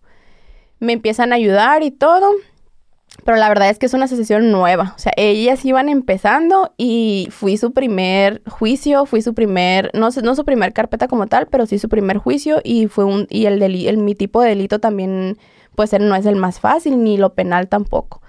Entonces, este, también cometieron muchos errores en cuanto a que no ingresaron pruebas, en cuanto a que muchos otros, muchos errorcitos que pues me afectaron en mi carpeta. Eh, pero sé que les va a ayudar para que las próximas mujeres, ellas ya tengan experiencia, ¿no? Cuando les llegue alguien más. Pero bueno, se llega el pasatiempo, se llega el día del juicio, que fue hace como un mes, este, fue los primeros de junio. Eh, se llega el día del juicio y una semana antes nos cita una MP. Eh, y me dice, no, pues yo no voy a tener tu carpeta, se la paso a otra carpeta. Y le llega una, a una MP que se la dan el jueves, un miércoles creo que le dan la carpeta. Y le dicen, el lunes tienes audiencia y la tienes que defender. Y una carpeta así gigante en el que se tiene que aprender todo. Entonces, eh, yo entro, platico con ella y ella, entra primero mi hermano. Y cuando yo entré me dijo, yo te creo, me dijo, y te voy a decir por qué te creo. Porque veo tu dolor, me dijo, a través de tu hermano. Y ya con eso me dijo, para mí es suficiente y vamos a ganar y no sé qué, y me alienta. Después al día siguiente, eh, nos citan para el día siguiente. Y llegamos y nos dice, ¿qué hacen aquí? A ustedes no, o sea, ¿qué hacen aquí? No, pues es que ustedes nos dijo que nos dijeron que venían. No, yo no les dije nada y que no sé qué. O sea, la gente de ahí es muy altanera, o sea, te quieren sobajar. Y siempre te dicen de que tienes que llevar buena relación con la MP porque es la que te va a defender. ¿Pero así tan bipolar? Sí. Y el, ese día entra mi hermana y con ella a platicar y le dice, no, la verdad es que traiga la mejor defensa de Hermosillo. Eh, no vamos, no, o está perdido, váyanse haciendo la idea, vayan, este, como que psicológicamente preparándose porque no, no, no vamos a ganar. Eso le dicen a mi mamá y a mi hermana. Y ellas deciden no decirme a mí porque yo andaba muy positiva de que vamos a ganar y vamos a ganar y me va a creer la juez y no sé qué, ¿no? Entonces, em, esa semana se siguen cometiendo algunos errores ahí con las jurídicas que me estaban ayudando y yo ya no aguanté y les dije, oigan, ya, necesito ayuda, o sea, me siento sola en el proceso y no sé qué. Y hay tres abogados que eh, ellas les dieron como un curso a ellas para que, pues, para que estuvieran preparadas para el juicio, que nunca habían ido a juicio y ellas les plantean mi situación. Y los abogados, pues al ver mi carpeta, se dan cuenta que es verdad lo que yo estoy diciendo, pues. Y dicen, no hay forma en la que no le podamos ayudar, pues. Y los tres abogados que cobran muy caro, eh, no me cobraron ni un peso. los tres que ni siquiera trabajan juntos, ¿eh? O sea, uno es especialista en cosas como de psicología, otro es especialista, los dos, otros dos en lo penal y así, pero cada uno es especialista en su área y no trabajan juntos, trabajan por separado. Pero se unieron los tres eh, para, pues para ayudarme. Entonces, eh, me dan esa sorpresa el viernes y el lunes tenemos juicio. El lunes empezamos el juicio y la verdad es que eh, a mí me dijeron, tú no tienes que convencer porque yo traía mucho coraje de que de todo lo que se decía de mí, porque la defensa jugó mucho en hacerme quedar mal a mí como persona, o sea, decir de que que yo salía con muchas personas, porque a mí me preguntaron, oye, ¿has tenido novio? Y pues yo ya había tenido un novio, o sea, una pareja sexual, una sola pareja sexual en toda mi vida. Y me dijo, y, y por esa pareja sexual que tuve, eh, me querían hacer ver como la peor persona, ¿no? O sea, no me, me bajaban, sí sabes, o sea, me trataban de, de la peor persona por haber tenido un novio, ¿no? Entonces, como que a mí a veces me ganaba mucho el coraje por eso. Y, y ya ellos me dicen de que, o sea, tranquila, mijo, o sea, tú, no tienes, tú le tienes que demostrar a nadie que es verdad lo que dices. A la que le tienes que demostrar es a la juez. Y como que yo me meto eso en la cabeza. Entonces, eh, yo tenía la oportunidad como víctima de declarar o no declarar ellos te dan la opción porque pues a veces, de hecho, eh, es más es revictimizante porque platicas y platicas lo que te pasó, que la verdad también es liberador, pero, pero a veces las preguntas que te hacen, que te hacen pues son muy incómodas, ¿no? Y te revictimizan. Em, y pues es muy difícil y como que cuidan mucho tu salud mental, ¿no? Eh, yo lo único que pedí es que sí voy a hablar, pero iba a hablar con un, con un psicólogo a acompañarme por si yo entraba en crisis. Y cuando hablo, pues la verdad es que hablo muy bien, o sea, digo todo lo que tengo que decir. Y algo muy bueno que pasó fue que, que de hecho nos criticaron mucho eso. Yo con mis hermanos y con mi mamá, yo nunca me puse de acuerdo para, para platicar ni decir qué decirles. De hecho, mi mamá a la fecha es algo que, que no quiere saber detalles porque la dañan, pues. Entonces, este yo nunca les dije, mi hermano, por ejemplo, se dio cuenta de unas cosas, eh, no mías, pero sí de, de, unas actitudes de mi papá y le encontró, este, bueno, creo que sí lo puedo decir, pero le encontró fotografías, en una vez le pidió una memoria a mi papá y le encontró fotografías, pues, sexuales, ¿no? Este, ahí y le encontró fotografías que, que me había tomado a mí dormida, desnuda o con, o con poca ropa, ¿no? O sea, o, ahí sugerentes. Entonces mi hermano se, dio cuenta en algún momento de eso y como que lo bloqueó y cuando pasa todo esto se acuerda y lo declara también. Mi hermana declara sus cosas también y, y yo no, yo esto por ejemplo que te cuento, yo no sabía hasta que yo leí lo, lo que mi hermano declaró. Entonces yo nunca me puse de acuerdo con mi familia ni con nadie. Yo les dije, solo cuenten la verdad y todo va a salir bien. Oye, entonces el, este lunes fue el juicio. El lunes, el lunes hace tres lunes. Hace cuatro, tres lunes. Cuatro lunes. Ajá. O sea, acá es reciente. ¿Y qué onda? ¿Cuánto le dieron? Le dieron eh, ocho años, cuatro meses por cada delito que, me, que cometió. Que este, juntos, junto, sumó una pena de 25 años de prisión. Ah, qué chingón. Sí. ¿Y cómo te sientes tú por eso? Eh, me siento muy bien. Siento que le pudieron haber dado más, si te soy sincera, porque fueron de 8, la medida es de 8 a 20 años de prisión. Y siento yo que si le hubieran dado más, pues juntaba mucho más al, final. Pero la verdad es que estoy contenta con la pena que le dieron porque siento que se me escuchó, pues, y al final las víctimas es lo que queremos, que se nos escuche, que se nos crea. Y, y algo que quiero que quede muy claro es que, que siempre te hacen que tú les tengas miedo a ellos. Y la verdad es que el poder lo tenemos nosotras. O sea, si tú hablas, él es el que te tiene miedo. Yo a él le dije muchas veces en, la audiencia y, y, le dije muchas cosas, aproveché y le grité y le dije muchas cosas y nunca me dio la cara. Y mis abogados me dijeron, es que tiene miedo. ¿Por qué? Porque ya hablaste, porque sabe que por ti puede pasar. Y, y cuando declaraba en su defensa, él, él no decía, es que ella quería. No, ya dijo que no pasaba. Ah, que eso no pasó. Sí, de hecho. ¿Que tú lo imaginaste? Sí. Cuando, por ejemplo, me pasan a mí a declarar en los, en los juicios, eh, yo tengo todas las preguntas que me haga a mí la defensa, yo las tengo que contestar. Y estás obligado a contestar todas las preguntas. Pero eh, él le dan el beneficio de que si él quiere contestar, eh, nomás va a contestar lo de su defensa y, si, y no va a contestar lo de la otra parte. O sea, si él quiere. Y pues él no, no quiere contestar nada de lo de nosotros. De lo de, o sea, de mis asesores, ¿no? Y de la MP. Entonces, lo único que dice es que los hechos no pudieron haber pasado porque yo no los presentaba todavía en mi casa.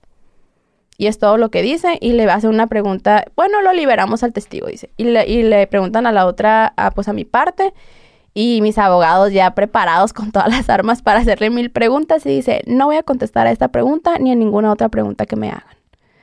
Entonces, pues se negó a hablar, ¿no? De hecho, durante todo el juicio no habló, estuvo mucho tiempo con la cabeza Pues que él, él ya, ya sabía lo que, porque lo que había hecho. No, te voy a decir algo. Ellos iban muy seguros porque de verdad sí llevaban a la defensa de- a la mejor defensa de Hermosillo y la verdad es que en las audiencias anteriores mis abogadas sí habían cometido alguno que otro error. Entonces yo creo que ellos pensaban que con la defensa que llevaban no me iban a ayudar, no se esperaban que iba a tener tres angelotes que se me unieron a mi y causa. no, no te cobraron, dices. No me cobraron ni un peso. Nada. De hecho, yo les di las gracias públicas, o sea, el, el agradecimiento público en, en... Hice una publicación en Facebook, la verdad es que no, no tengo, o sea, no, no soy influencer ni tengo alcance ni nada. Pero pues la- lo publiqué ahí y me dijeron de que es que son inmerecidas, o sea, nosotros estamos para darle voz a los sin voz. Se llama Marco Antonio Molina, un, un, un abogado, y el otro Sergio Ruiz Rocha. Y el otro quiso mantener su anonimato, fíjate. O sea, a pesar de que me ayudó, y él es buenísimo con los contrainterrogatorios de los psicólogos. Incluso hizo que los psicólogos eh, de la parte de él eh, estuvieran de mi lado y me ayudaron a que en la sentencia, eh, pues ellos mencionan que, pues, eh, que sí, que con las fechas y que la víctima esto y lo otro, y están de mi lado, me ayudaron a que lo condenaran. No, pues hay que mandarle saludos. y Sí, darle las gracias sí. y que espero que haya más abogados así que puedan apoyar a las, a las chicas que hayan pasado por algo así. Exacto, tanto abogados que, que, que lo puedan hacer, este, y también como cualquier mu- mujer que quiera, este, un buen abogado, pues que ya sepa los nombres en Hermosillo y que los, los pueda buscar, ¿no? Eh, en todo Sonora trabajan. Entonces, sí, pues sí le dan esa pena. Oye, y, ¿y, y crees que sí le va a ganar a los 25 años? Sí, pues mira, la- Nada de que, que pagó fianza, que se portó bien y que de 25 bajó a 15. Eh, ya me llegó la sentencia. Es que es un, es un proceso bien largo porque te, tra- te, te tratan así de que te ponen de que mm, tal ya- ese día dicen que es culpable. Una semana más después dicen cuántos años. Una semana más después te llega la sentencia tal cual, ¿no? De hecho me llegó apenas el, el martes. Y en la sentencia dice que la juez no le da ningún, no le otorga ningún beneficio ni ninguna reducción. Él se puede amparar y puede hacer ciertas cosas, pero la realidad es que eh, la menor pena que le pueden dar son ocho años. Entonces realmente sí tiene muy buenos No, abogados. pero pues imagínate, los 8 años es como mínimo ya. No, pero ocho por delito. Ajá, sí, sí, por ejemplo, imagínate que no sé, que, que no, pues nomás le vamos a dar un delito, 8 años. Pero esos 8 años, este, porque entró como abusador. ¿Cómo los tratan ahí a los abusadores en la cárcel? Que no sé si esté protegido, si no- eso no, eso ya no tienen derecho. ¿Tú adentro. crees? Yo, pues, ¿en dónde está preso? en Hermosillo, en el Cerezo, de Hermosillo. Bueno, sí, no sé. Pero si hubiera sido en otros penales, a lo mejor ahí sí. Aunque tengas lana ahí, te traen a pan y verga todos los Que días. digo, no tiene dinero porque es alguien que no trabajaba desde hace mucho tiempo, o sea, su familia lo mantenía. No, y luego aparte, adentro, pues dejas de producir. O sea, si produces algo afuera, adentro ya no produces nada. Que todos modos no producía afuera.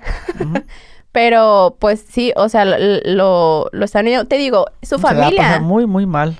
su familia todavía andaba y él andaban como que iban a ganar. Ellos juraban que iban a ganar. Tanto es así que el primer día de juicio, una eh, persona de su familia, al estar afuera de la sala de espera, eh, amenazan de muerte a mi mamá.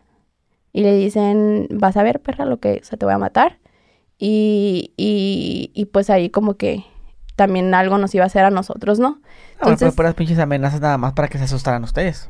Eh, no es la primera vez que recibí amenazas de muerte de parte de ella. Ya me había llegado por otra persona que nos podía hacer algo. Eh, Es lo, es lo mismo, son amenazas. ajá. Si quisieran hacer, ellos- saben que no les conviene hacerles algo Sí. a ustedes. Entonces, Menos cuando se está pasando, porque misteriosamente les pasó algo a ustedes. ajá. eh, cuando pasa eso, ah, ujú, o sea, es, es más echarle más leña al, al fuego. Pero es muy común que cuando tú ya quieres hacer, por ejemplo, ahorita, ahorita mencionaste algo muy importante, es que él tiene miedo porque estás hablando. Sí.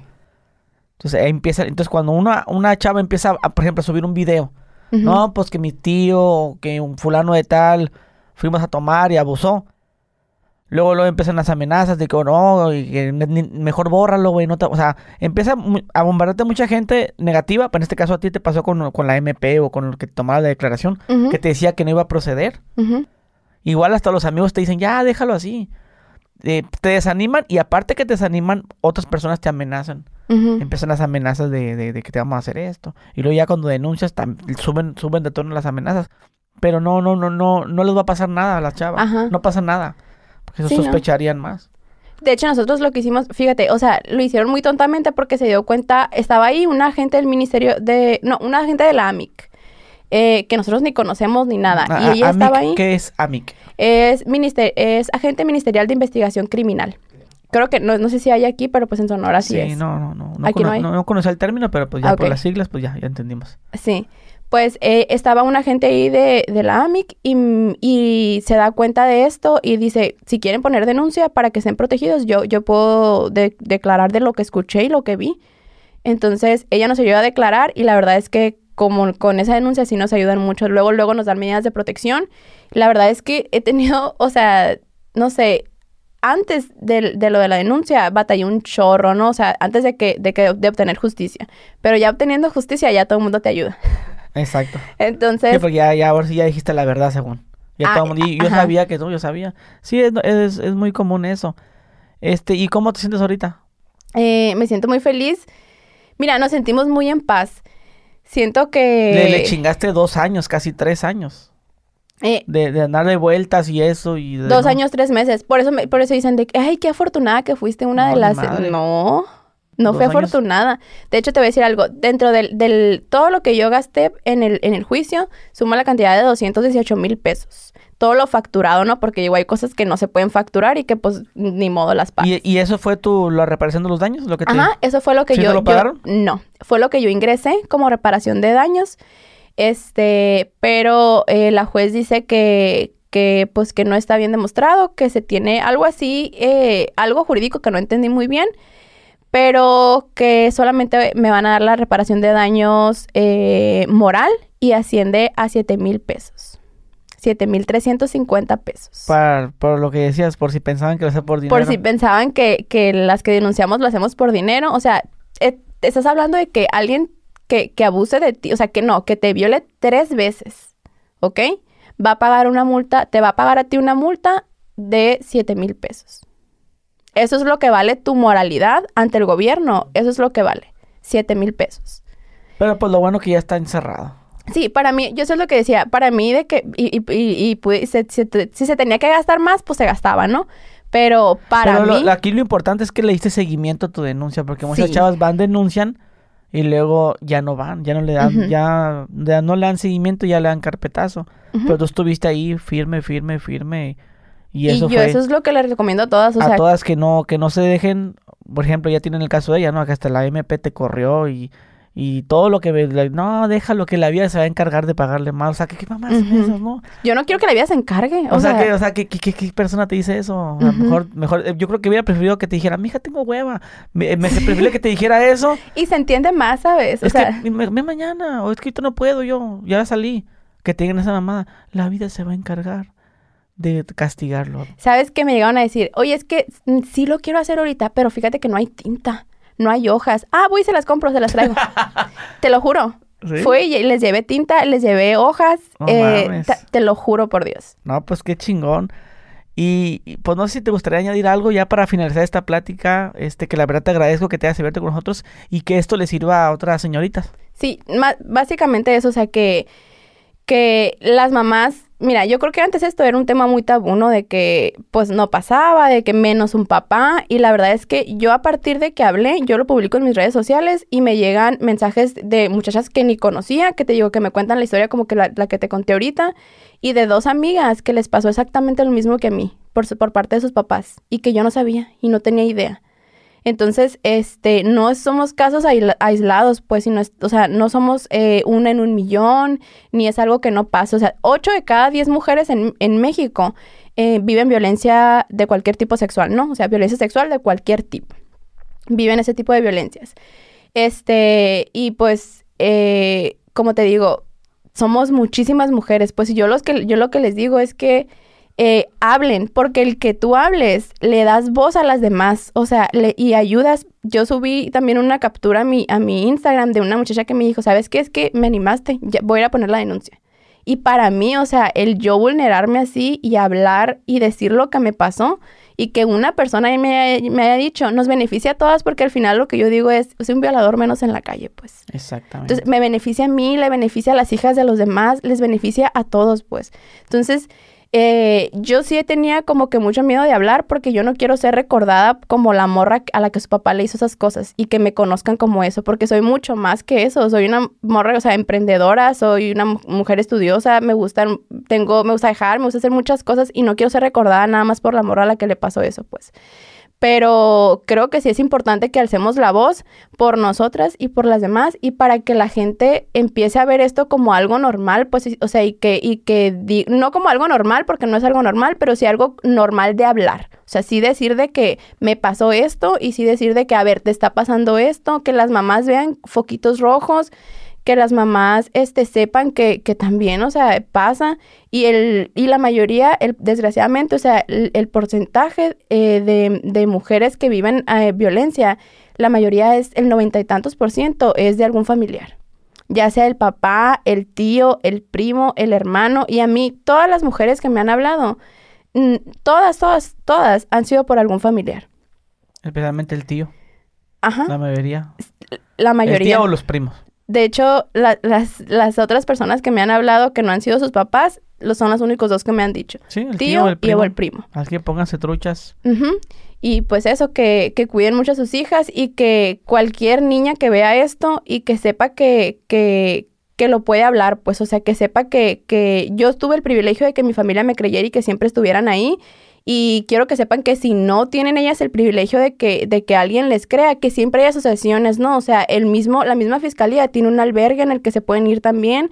Eh, también hay abogados que las pueden ayudar, también estoy yo, también hay mucha gente, ya vemos muchas mujeres que, que, las podemos ayudar, pues, pero que siempre hablen, que no se queden calladas y que ojalá este video sirva para que sea una, como tú me dijiste, o sea, con que una denuncie, con que una hable, con que una niña que esté siendo abusada y ahorita diga, este, mm, le voy a contar a mi mamá porque ella le contó y, le creyeron y que sepan que no es su culpa, que sepan que, que ellas no son las culpables, que sepan que pues eh, se trabaja en terapia y que pueden vivir su vida diferente y que pueden vivir, que pueden obtener justicia y que pueden vivir, eh, tener una mejor calidad de vida de la que se está teniendo cuando te están abusando. Muchísimas gracias. Bueno, mi gente, pues ya tuvieron aquí a nuestra amiga Frida. Te agradezco. Muchísimas gracias. Y bueno, mi gente, dejen su like, suscríbanse y nos vemos. Adiós.